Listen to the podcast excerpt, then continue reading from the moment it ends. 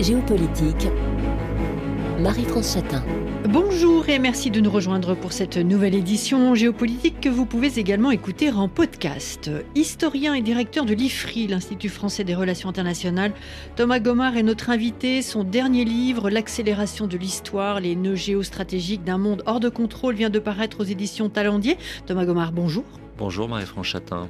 Malgré les espoirs nourris par les démocraties après la Seconde Guerre mondiale, malgré la tentative de construire un ordre international fondé sur le multilatéralisme et malgré la dissuasion nucléaire, la guerre ne cesse de se rallumer en de multiples points du monde, y compris aux portes de l'Europe. Il y a deux ans, Thomas Gomard, vous publiez Guerres invisibles, nos prochains défis géopolitiques. L'an dernier, les ambitions inavouées, ce que préparent les grandes puissances. Vous poursuivez votre réflexion et soulignez l'interconnexion des conflits et le risque d'isolement de l'Europe en l'absence de réelle vision stratégique. On va bien sûr parler de l'Europe, mais pour commencer avec l'interconnexion des conflits, euh, Thomas Gomard, quel lien faites-vous entre euh, la guerre d'Ukraine et la guerre en Israël? Oh ben, Un lien assez direct, puisqu'il suffit de voir euh, par qui le Hamas est soutenu pour établir ce lien direct. Le grand bénéficiaire à cette heure de l'attaque terroriste du 7 octobre, euh, c'est l'Iran. La République islamique d'Iran étant aussi très impliquée dans la guerre d'Ukraine, puisqu'elle euh, soutient militairement euh, la Russie. Et la Russie a également apporté une forme de soutien politique au Hamas, alors même qu'elle observait une position d'équilibre jusqu'alors entre Israël et les organisations palestiniennes. Donc ça, c'est la première manière de répondre à la question. Et ensuite, il y a une question beaucoup plus large, c'est que le 7 octobre offre une sorte d'aubaine à la Russie, puisque elle détourne l'attention de l'Ukraine d'une part, à un moment où euh, les forces ukrainiennes rencontrent des difficultés dans leur contre-offensive.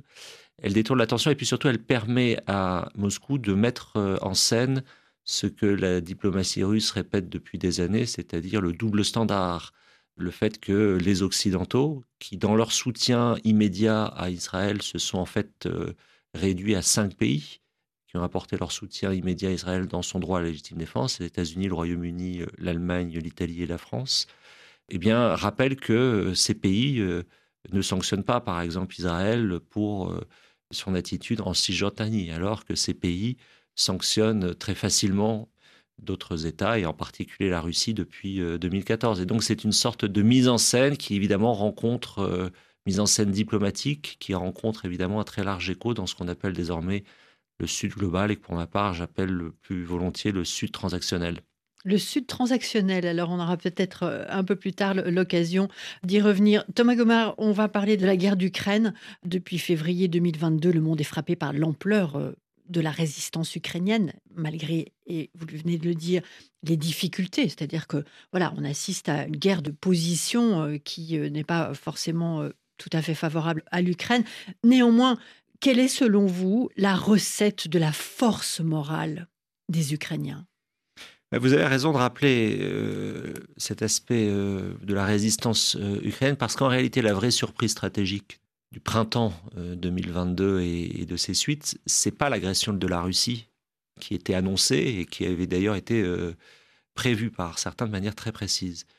La vraie surprise stratégique, c'est le niveau de résistance des Ukrainiens qui ont euh, mis en échec l'opération militaire spéciale, pour reprendre le vocable consacré par le Kremlin. C'est désormais une opération militaire spéciale qui est à plus de 700 jours d'opération.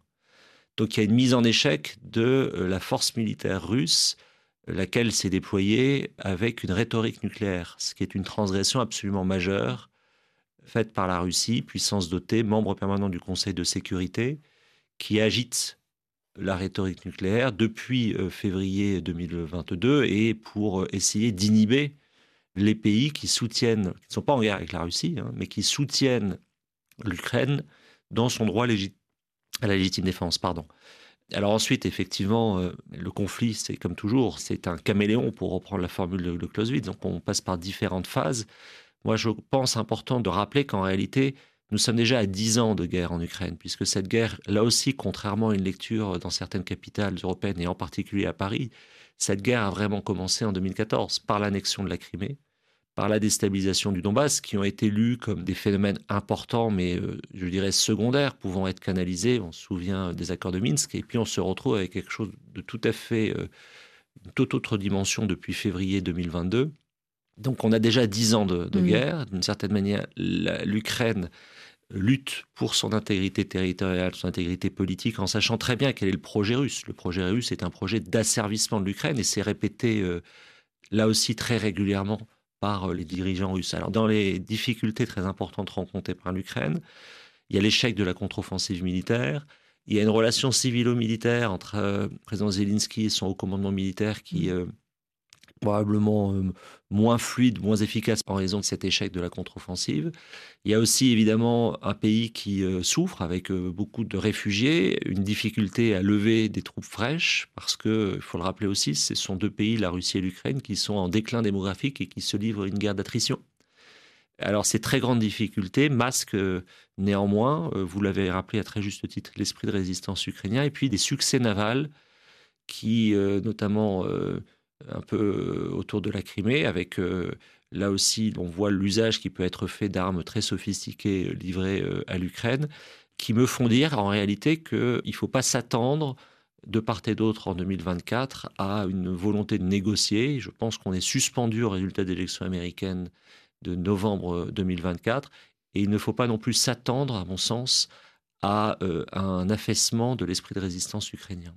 Alors, euh, la guerre d'Ukraine euh, qui a commencé euh, en 2014 avec l'annexion de la Crimée, on ne va pas revenir dessus parce que ça a souvent et longtemps et à de nombreuses reprises été évoqué, l'absence de réaction de la communauté internationale, même si ce terme fait couler beaucoup d'encre. Alors, les événements se précipitent, vous parlez d'un monde hors de contrôle, c'est fait partie du titre de votre livre, Thomas Gomard. 2023 a été marqué par euh, la poursuite de la guerre d'Ukraine, on vient d'en parler, et le conflit entre Israël et le Hamas. Euh, il y a aussi les récentes élections générales à Taïwan qui ont été l'occasion d'évoquer les tensions entre l'île et la Chine. Alors, on entend de plus en plus de dirigeants européens s'inquiéter d'une guerre directe avec la Russie. Le chef d'état-major français, le général Burkhardt, déclarait récemment On doit s'attendre à ce que la Russie attaque un pays de l'OTAN. De fait, un exercice vient de débuter sur la face est du continent européen. Son nom, c'est euh, euh, Steadfast Defender 2024. Il se poursuivra jusqu'en mai prochain. Euh, c'est le plus grand exercice allié depuis 1988. Il était planifié depuis plusieurs mois. Il doit permettre de tester pour la première fois les nouveaux plans régionaux de défense adoptés lors du sommet de Vilnius en juillet dernier. Il constitue aussi euh, un avertissement lancé à la Russie euh, et un signalement stratégique. Euh, la dissuasion de l'OTAN, Thomas Gomard, a fonctionné depuis le début de la guerre d'Ukraine. Elle a permis beaucoup de choses, notamment la livraison d'armes à Kiev de plus en plus performantes, ce qui pour l'instant n'a pas permis l'Ukraine de faire la différence sur le terrain. et elle ne semble pas suffisante, cette dissuasion, pour garantir que la Russie n'attaquera jamais le reste du continent. Est-ce que le conflit avec la Russie peut s'étendre, Thomas Gomard bah, C'est une hypothèse qu'il ne faut pas jamais exclure. Euh, pense que le, chef d'état-major euh, des armées, le, général Burka, le rappelle euh, fréquemment. il rappelle deux choses. D'abord, le principe de solidarité stratégique, c'est-à-dire que l'aspect dissuasif de l'OTAN, c'est de rappeler sans cesse que les alliés sont redevables les, uns, les, uns, envers les autres pour leur propre sécurité. Et que par ailleurs, ils se sont aujourd'hui, euh, ils ont accueilli deux nouveaux membres. La Finlande, c'est déjà euh, le cas. La, Suède, ça, devrait l'être à terme. Euh, ce qui change le rapport de force en mer Baltique en défaveur de, de, la Russie. la deuxième chose à rappeler, c'est que en réalité, il n'y a que trois belligérants la Russie, la Biélorussie et l'Ukraine et que précisément parce qu'il y a euh, la dissuasion, enfin l'usage de la rhétorique nucléaire, les décisions prises par l'administration Biden de ne pas escalader, d'apporter un soutien euh, militaire à l'Ukraine, mais de ne pas vouloir aller au-delà de ce soutien militaire, pas d'engagement de force en Ukraine d'une part, et de limiter euh, les Ukrainiens dans leurs ambitions de toucher le territoire russe, euh, l'OTAN s'est mis dans une situation euh, de, je dirais, de, soutien logistique euh, à, l'Ukraine, mais surtout utilise aussi ce, temps, d'une certaine manière produit par les Ukrainiens, pour renforcer sa propre sécurité, avec des pays qui se sentent plus ou moins menacés selon leur histoire leur géographie. Évidemment, quand vous êtes à Paris, vous voyez ça avec une, certaine distance, parce qu'en plus, vous avez le principe de la dissuasion française. Quand vous êtes à Vilnius, vous voyez pas du tout les choses de la même manière. Donc le sujet, effectivement, pour, pour l'OTAN, c'est d'une part euh, la cohésion euh, de ses membres actuels, et puis c'est d'autre part le fait que euh, l'OTAN et l'Union européenne auront à gérer une Russie dangereuse, quelle que soit son évolution politique, pour au moins une génération. Alors vous le dites, hein, Thomas Gomard, ce qui vous frappe le plus dans l'actualité de ces derniers mois, de ces dernières années, c'est la rapidité, on reviendra après ça au nucléaire, parce que j'aurai une question à vous poser, mais c'est la rapidité avec laquelle la Russie euh, s'est transformée contre l'Occident. Oui, c'est très frappant et c'est, euh, à mon avis, à méditer par, rapport aussi à nos propres systèmes politiques. C'est-à-dire à, quelle vitesse un système politique peut euh, évoluer pour, par l'idéologie, en fait, par le carburant idéologique.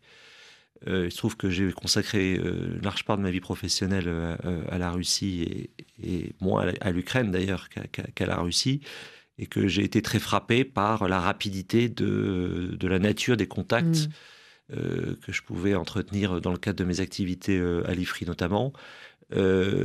C'est tout à fait frappant puisque vous avez une, une, une Russie qui, sous Vladimir Poutine en 2000, euh, a un discours pro-européen. Je rappelle par exemple son discours au Parlement allemand de 2001. Euh, et qui fait du partenariat avec l'Union européenne sa priorité dans les années, je dirais, de 2000 à 2008, avec comme partenaire principal l'Allemagne. Et on voit aujourd'hui effectivement que ce partenariat est allé très très loin. Hein. Je pense en particulier euh, dans le domaine énergétique, dans le domaine gazier, et mm. avec ses conséquences en termes d'influence politique sur, la, sur la, la, classe politique allemande. Et puis vous avez ensuite cet entre-deux qui ont été les quatre années de Medvedev entre 2008 et, 2012, avec euh, un Poutine qui reste évidemment très très présent. Et lorsqu'il revient en 2012, pour moi, c'est la bifurcation, c'est-à-dire que il y a, euh, si vous vous souvenez, Bolotnaya, c'est-à-dire ces manifestations contre ce tour de mmh. passe-passe constitutionnel, le fait que la Russie, bon, c'était déjà une démocratie autoritaire, verse un peu plus dans le dans la personnalisation, la personnification, dirais-je, euh, du, régime. Et là, euh, le, partenaire principal, ça devient la Chine, avec un discours, au fond, où euh, la Russie produit une idéologie, depuis les années Poutine, anti-occidentale, mais qui devient, qui se traduit, au fond, ça devient un peu, la Russie devient un peu l'avant-garde, si vous voulez, idéologique, qui consiste à essayer d'accélérer la désoccidentalisation du monde. Et ça devient aujourd'hui, enfin, c'est de ce point de vue, euh, au cœur du positionnement international euh, d'une Russie qui est euh, très lourdement sanctionnée par les Occidentaux, qui, je le disais, trouve des échos dans les pays du, du, Sud transactionnel, mais qui, en même temps, à mon sens, s'est mis dans une forme d'impasse historique, puisque ce que Vladimir Poutine propose à son peuple, euh, c'est euh, de s'inscrire dans un cycle ouvert en 1941 par mmh. la Grande Guerre patriotique, qui est devenue euh, la religion d'État, qui crée une forme d'éternité pour la Russie et à travers laquelle l'opération militaire spéciale en Ukraine a été conçue. Au fond, l'enrôlement d'une partie de la jeunesse russe pour le Donbass, pour, pour l'autre partie qui part plutôt vers Dubaï, qui essaie de fuir ça, euh, et euh, l'illustration des années Poutine, de la génération Poutine, la guerre d'Ukraine étant au fond la justification de son règne. Mm. Alors, peut-être c'est pas le moment de s'interroger sur le, rôle de la Chine euh, dans tout ça. Est-ce que finalement on peut imaginer une sorte de partage des rôles C'est peut-être pas le moment, mais je pense c'est important de noter que d'une certaine manière, la Chine confie à la Russie les basses œuvres de la désoccidentalisation. Mm. Thomas Gomard, j'aimerais qu'on revienne euh, un instant sur euh, la question nucléaire. Euh, vous dites que les puissances dotées accordent une confiance excessive à leur capacité de, dissuasion. Je dis pas ça pour toutes les puissances dotées parce qu'en fait elles sont pas dans, dans la même situation au sens où les deux principaux arsenaux nucléaires c'est celui de la Russie et celui des États-Unis. Qu'ensuite ce qu'on observe, c'est un très fort investissement de la Chine sur son arsenal nucléaire, qui a lieu actuellement à la fois en termes de production de matières fissiles et en matière balistique. Euh, les prévisions, il y a un certain nombre de travaux de, sources ouvertes sur ce sujet crucial, euh, font que la, Chine est en train de sortir du principe de ce qu'on appelle la stricte suffisance euh, pour aller vers un arsenal qui sera de l'ordre de 1000 têtes nucléaires à horizon 2030. Donc très rapidement, arsenal qui sera à la fois porté par sa sous-marinade et de plus en plus par des missiles intercontinentaux. Donc ça, c'est une rupture absolument majeure euh, qu'il faut essayer de comprendre dans ses, dans, dans ses finalités. Et puis effectivement, ensuite, il y a les puissances dotées comme la France, qui, elles, restent sur un principe de stricte suffisance, c'est-à-dire d'un nombre très limité d'armes nucléaires, puisque c'est une conception de l'arme nucléaire euh, fondamentalement politique. La, dissuasion euh, fonctionne tout pendant que l'idée même de devoir recourir à l'arme nucléaire ne, se, ne, se, présente pas. Et effectivement, il y a de mon point de vue une forme de, confiance excessive du côté français. Ce qui est intéressant à relever, c'est que la dimension nucléaire de la guerre d'Ukraine a été notée par le président de la République dans son discours aux armées du, 28 février 2022 lorsqu'il a parlé de crise injustifiée, de dimension injustifiée donnée à la crise par euh, Vladimir Poutine. Et cette confiance excessive fait que nous évitons euh, un certain nombre de scénarios dits de contournement. Donc je ne suis pas du tout en train de dire que euh, la dissuasion nucléaire euh, ne fonctionne mm. pas ou ne sert à rien. C'est pas du tout mon propos. C'est plutôt un propos consistant à dire que nous sommes, à mon avis, rentrés dans une nouvelle phase pour des puissances dotées étant dans une logique de stricte suffisance comme la France ou le Royaume-Uni, phase, si vous voulez, qui est la suivante. Les, années 90, euh, après la chute de l'URSS, se sont caractérisées par une déconnexion entre les stratégies militaires conventionnelles et les stratégies militaires nucléaires, ce qui a rendu possible, d'une certaine manière, les interventions extérieures euh, de grande ampleur. Et je pense que nous sommes rentrés dans une nouvelle phase dans laquelle le nucléaire et le conventionnel euh, se pensent de plus en plus, là aussi, de manière interconnectée. C'est très visible euh, euh, en Russie. Ça va l'être demain avec l'Iran mmh. et c'est probablement déjà le cas avec la Chine. Et donc ça, ça oblige effectivement, dans un cadre interétatique, à se reposer des questions. Et puis dans un cadre infra-étatique, on peut tout à fait imaginer des scénarios dans lesquels vous avez ce qu'on appelle des formes de contournement de la dissuasion nucléaire. Je rappelle que Israël, qui est une puissance nucléaire, à 1400 euh, morts sur son territoire le 7 octobre. Alors, contournement? Bah, Si vous voulez, le Hamas n'est pas une organisation, c'est une organisation terroriste, mais c'est pas un État. Donc euh, l'aspect dissuasion ne, fonctionne pas. Mais ça montre bien que vous pouvez néanmoins avoir un armement nucléaire mm. et subir des dommages extrêmement profonds de nature existentielle, ce qui est le cas pour le 7 octobre tel que euh, les Israéliens l'ont vécu. Mm. Alors euh, Thomas Gomard, on n'a pas le temps euh, de, ou si je le fais quand même, une question un petit peu, un petit peu rapide. oui, Thomas Gomard, pour poursuivre avec ce que vous évoquiez sur le, plan nucléaire, ça va vouloir dire pour la France, par exemple, qu'il va falloir changer un peu le, logiciel? Il faut toujours, si vous voulez, distinguer le travail intellectuel qui est visible et invisible euh, de, euh, des dispositifs. C'est-à-dire que la, dissuasion nucléaire, c'est un investissement qui se, euh, qui se pense en termes de génération. C'est-à-dire que nous touchons au fond les fruits d'un travail considérable et d'un investissement considérable de la nation en, général et de ses forces armées en particulier, qui a été lancé même avant le retour du général de Gaulle en, en 1958. Donc c'est extrêmement précieux. C'est au cœur, contrairement à ce que là aussi, ou plutôt c'est quelque chose qu'on a un peu oublié, mais c'est au cœur de notre système politique institutionnel. C'est-à-dire que nous avons une cinquième constitution qui est fondamentalement politico-militaire et forgée par le nucléaire. Donc il faut bien réfléchir aussi à cette, à cette euh, dimension.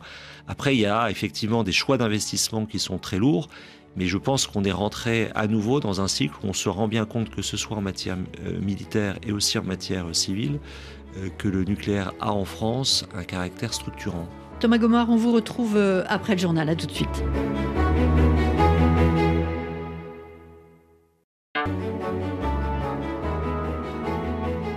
Géopolitique. Marie-France Chatin. Historien et directeur du LIFRI, l'Institut français des relations internationales, Thomas Gomard est notre invité. Son dernier livre, L'accélération de l'histoire, les nœuds géostratégiques d'un monde hors de contrôle, aux éditions euh, Talendier. Thomas Gomard, vous vous êtes euh, focalisé sur les nœuds géostratégiques où se concentre l'interdépendance des principaux foyers de crise dans le monde, détroit de Taïwan, détroit d'Ormuz et le Bosphore, euh, verrou de la mer Noire le maritime et le terrestre sont des mondes de plus en plus interconnectés. Oui, effectivement, puisque la mondialisation est avant tout une maritimisation et l'objet qui euh, la résume le mieux, c'est le porte-container. Ensuite, le point, je pense, intéressant pour se représenter euh, la cartographie, c'est de voir les territoires comme euh, des aimants qui essaient de drainer des flux, des flux physiques, mais aussi de plus en plus de flux immatériels, de flux de données ou de flux financiers. Et donc, de ce point de vue-là, nous avons un système et une dépendance de nos appareils productifs, en particulier en Europe, très forte par rapport à ce qui euh, est acheminé par la mer. Et on le voit euh, directement, par exemple, aujourd'hui, avec euh, les actions des outils en mer Rouge, par exemple, et leurs conséquences.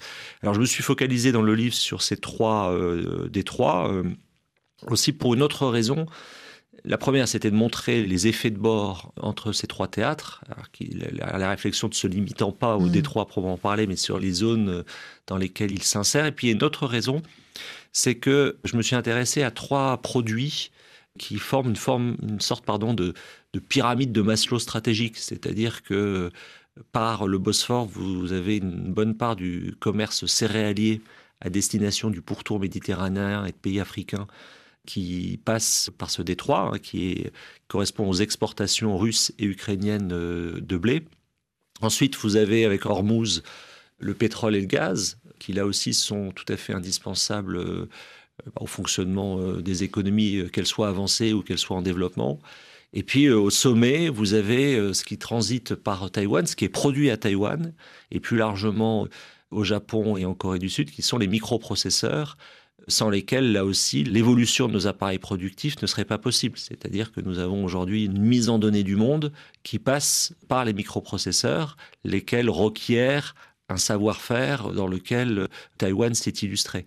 Et donc, c'est une manière aussi d'essayer d'expliquer au lecteur qu'en regardant trois euh, goulets d'étranglement, trois détroits, il peut aussi analyser une dimension à la fois très géopolitique, dans le sens du rapport entre la politique et le territoire, très géoéconomique par les flux, et puis l'ensemble créant une forme de géostratégie, c'est-à-dire une invitation pour un lecteur qui est plutôt bah, en français, mm. hein, géostratégie, c'est-à-dire de vision globale du monde, ce qui est toujours euh, difficile à construire.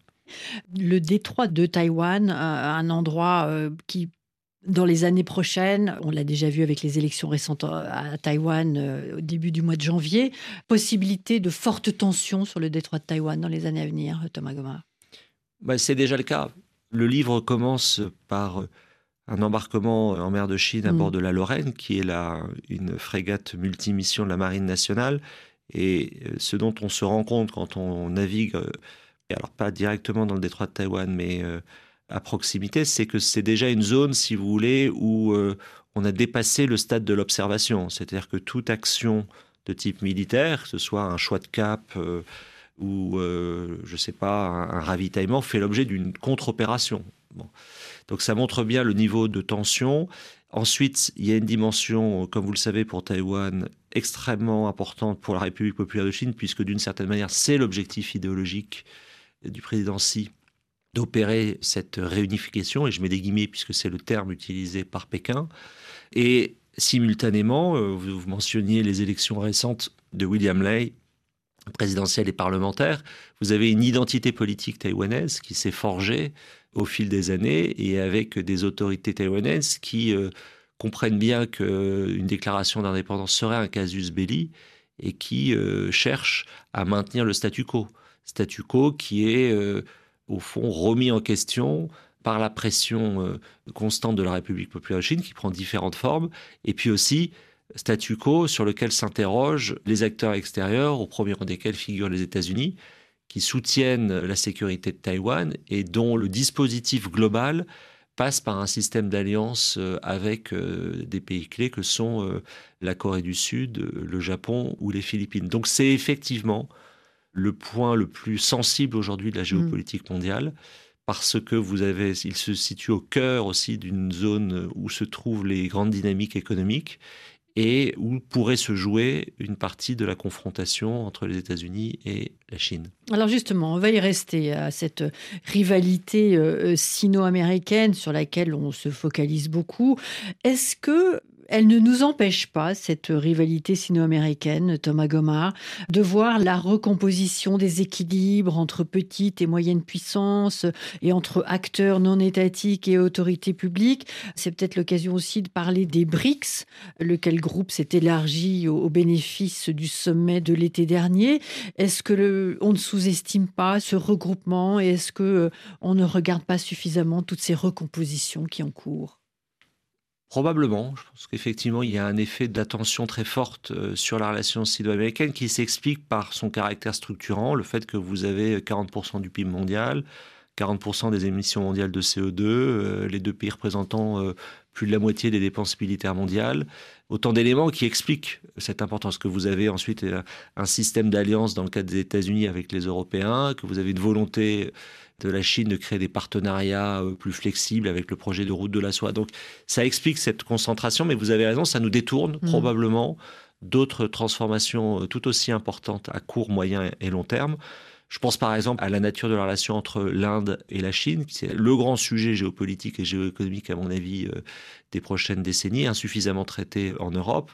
Évidemment, les recompositions des Afriques, dirais-je, hein. également euh, de l'Amérique latine, auquel on prête euh, insuffisamment euh, d'attention. Et puis en ce qui concerne les BRICS, je pense que c'est très important, ce regroupement. D'abord, les BRICS tels qu'ils sont en part de PIB ont dépassé le G7 à peu près en 2022. Mmh. Donc c'est une évolution. Alors avec un effet déformant, parce que dans les BRICS, c'est surtout l'émergence de la Chine et à terme celle de l'Inde. En réalité, les trajectoires de la Russie, du Brésil et de l'Afrique du Sud sont des trajectoires quand même extrêmement chaotiques et beaucoup moins euh, glorieuses que ce à quoi on pouvait s'attendre euh, au début des années 2000. Euh, Mais l'émergence de la Chine et, la transformation majeure du système international en réalité depuis 1979. Ensuite, l'élargissement des BRICS est aussi très intéressant sur le plan politique, puisque cinq pays ont rejoint le groupe. Euh, l'Argentine de Milei a décidé de ne pas rejoindre le groupe, mais dans ces, dans ces cinq pays, il y a un antagonisme fondamental qui est intégré d'une certaine manière, un peu comme l'antagonisme fondamental entre la Chine et l'Inde, c'est celui entre l'Arabie saoudite et l'Iran. Mm. Euh, s'ajoutent euh, les Émirats, s'ajoutent l'Éthiopie et l'Égypte. Je note au passage que ce sont des pays riverains de la Méditerranée ou de la mer Rouge. Donc c'est aussi une manière, à mon sens, de voir une forme de progression de la Chine par rapport à sa, manière d'être présente euh, euh, dans cette zone. Il y a une dimension politique très forte. Il y a une dimension, alors qui est aussi soulignée par l'hétérogénéité et les antagonismes que je mentionnais, mais qui se rejoint sur un point qui est la contestation en fait de la surreprésentation européenne dans les organisations internationales. Et ça, je pense que c'est évidemment euh, quelque chose à, entendre et puis euh, sur lequel il faut ensuite euh, travailler pour, pour s'adapter.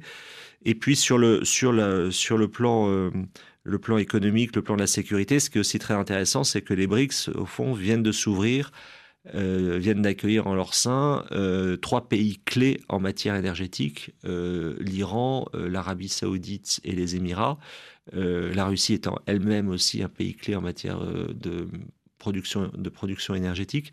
Donc ça, c'est aussi intéressant parce que c'est annonciateur, à mon avis, d'une remise en cause euh, du lien entre euh, commerce du pétrole et utilisation du dollar. Mmh. Alors, euh, on va pas développer là-dessus, euh, Thomas Gomard. Euh, dans la première partie de l'émission, on évoquait rapidement le Sud global. Vous évoquez rapidement le Sud, global.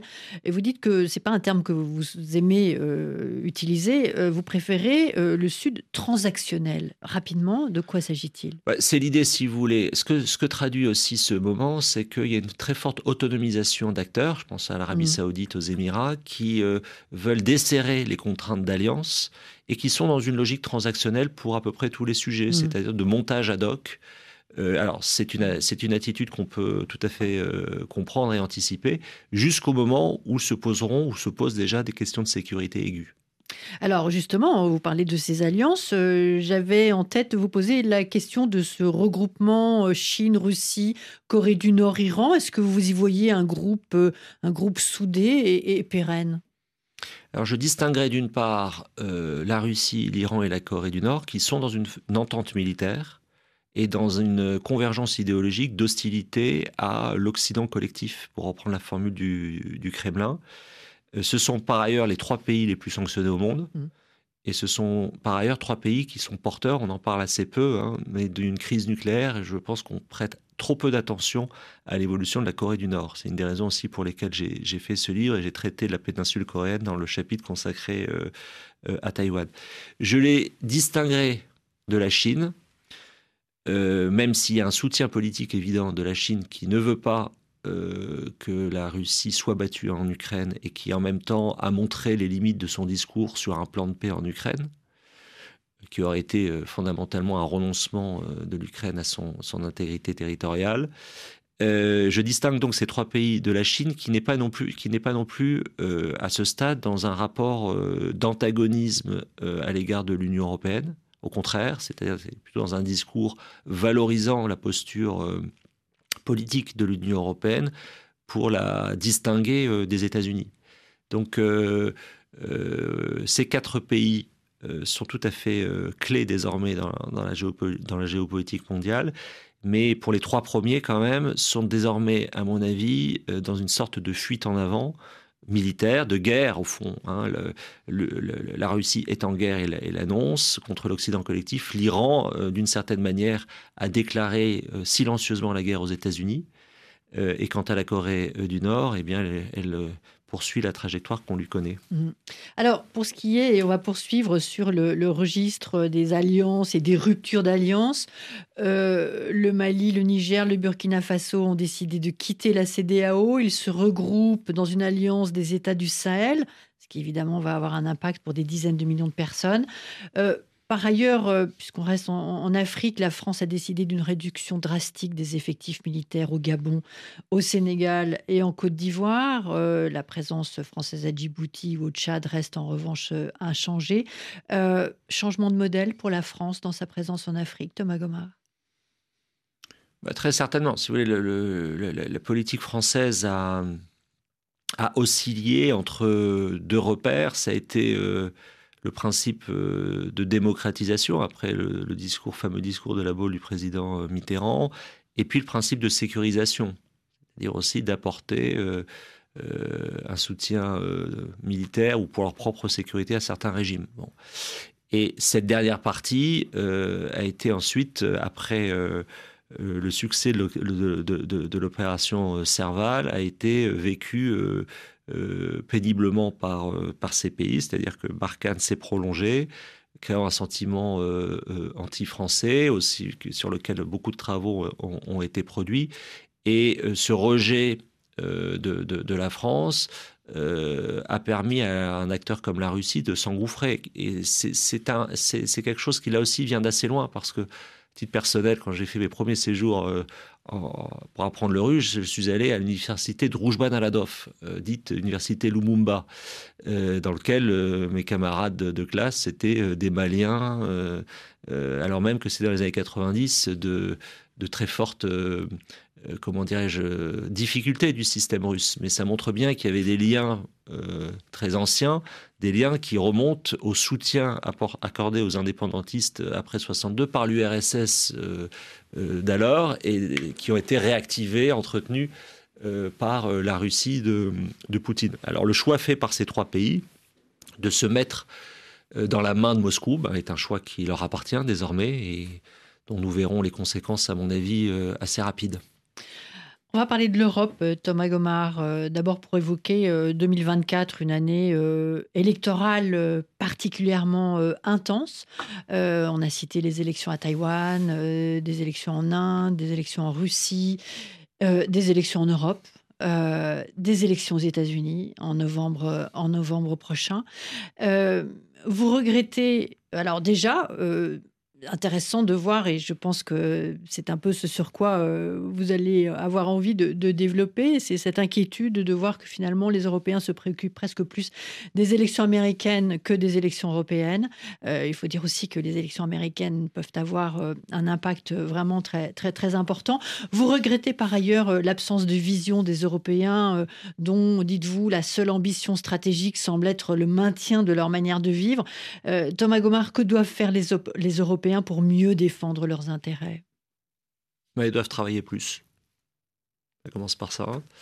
Euh, ils doivent euh, faire preuve d'une plus grande intelligence du monde et comprendre euh, qu'il y a deux, écueils à éviter, c'est-à-dire une sorte de, de déclinisme ou de défaitisme qui fait le succès de, de certaines forces politiques ou de certains courants intellectuels, qui à mon avis est, est un travers qu'il faut éviter parce qu'il faut regarder les choses là aussi en perspective historique. Euh, et puis l'autre l'autre euh, écueil à éviter, c'est de continuer à croire que tout le monde veut vivre comme eux euh, et qu'ils sont qu'ils sont au centre au centre du jeu. C'est plus le cas.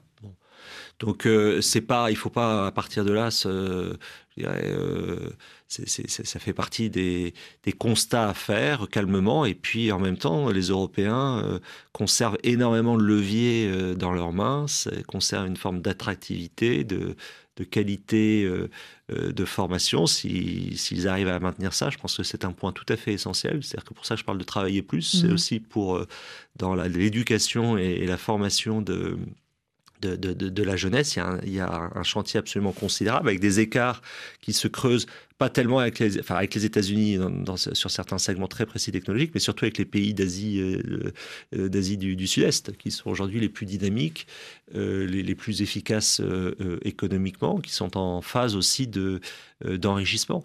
Donc je pense que c'est une réponse, si vous voulez, qui est très très général qui effectivement renvoie à ce que vous disiez, l'impression que les élections américaines, euh, d'une certaine manière, sont plus importantes que les élections européennes pour l'avenir du continent, ce qui est un paradoxe. Et ça s'explique par une chose, c'est que quand on a une, une administration euh, américaine cohérente, euh, comme c'est le cas avec l'administration Biden depuis presque quatre ans maintenant, eh bien, il y a une centralité des États-Unis qui se réaffirme. Les États-Unis restant autour de 25% du PIB mondial, euh, en proie effectivement à des grandes difficultés internes, mais enfin euh, maintenant euh, un rôle tout à fait central dans le système international euh, sur lequel euh, euh, les Européens ont construit une partie de leur, positionnement à travers la relation transatlantique.